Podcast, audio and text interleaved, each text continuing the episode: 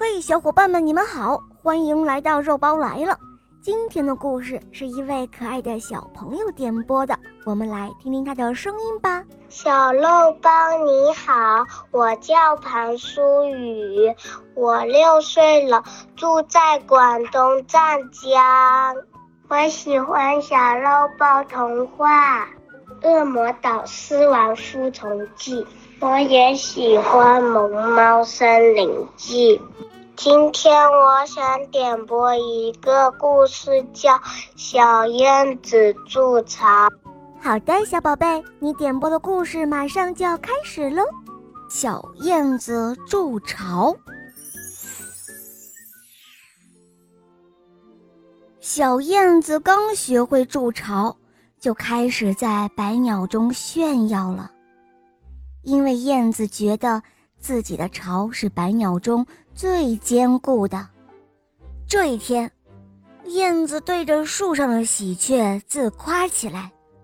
喜鹊听了之后，撇了撇嘴，他说：“依我看，你的巢是百鸟中最脆弱的。”燕子很不服气，气呼呼地说：“你凭什么说我的巢是百鸟中最脆弱的？”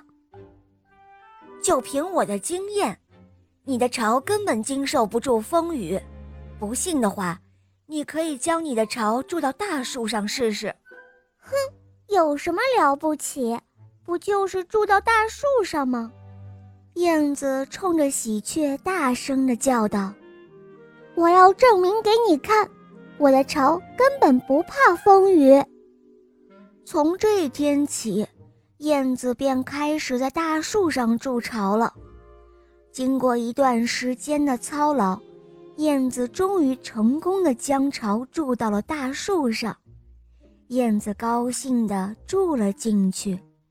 日子一天天的过去了，燕子在自己的巢里快乐地生活着。每当喜鹊从燕子的巢边路过时，燕子总是要冷嘲热讽一番，哼，快来看看我的巢多坚固啊！有人还说我的巢经不起风雨，哼，真是笑话。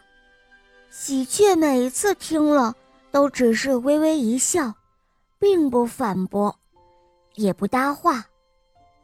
不久后，雨季来了，燕子的巢。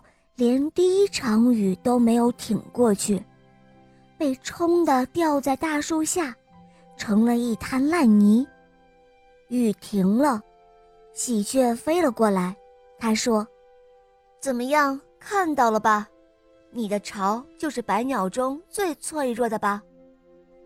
燕子浑身湿漉漉的，心里很羞愧，可嘴上却不肯服软。他说。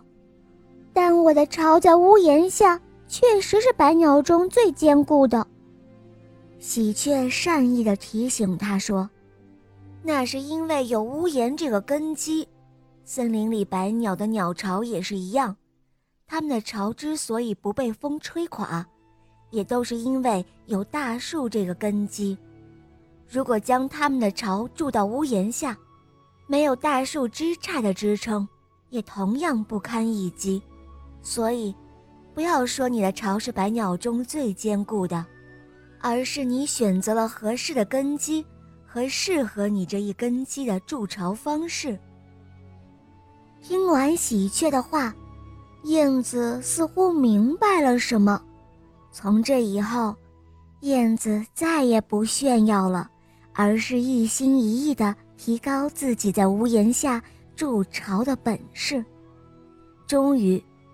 燕子成了远近闻名的筑巢高手，它筑的巢是最有特色的，也是最舒适的。好了，小伙伴们，今天的故事肉包就讲到这儿了。小朋友点播的故事好听吗？嗯，你也可以让爸爸妈妈帮你点播故事哟。更多好听的童话，赶快打开公众号搜索“肉包来了”，加入我们哟。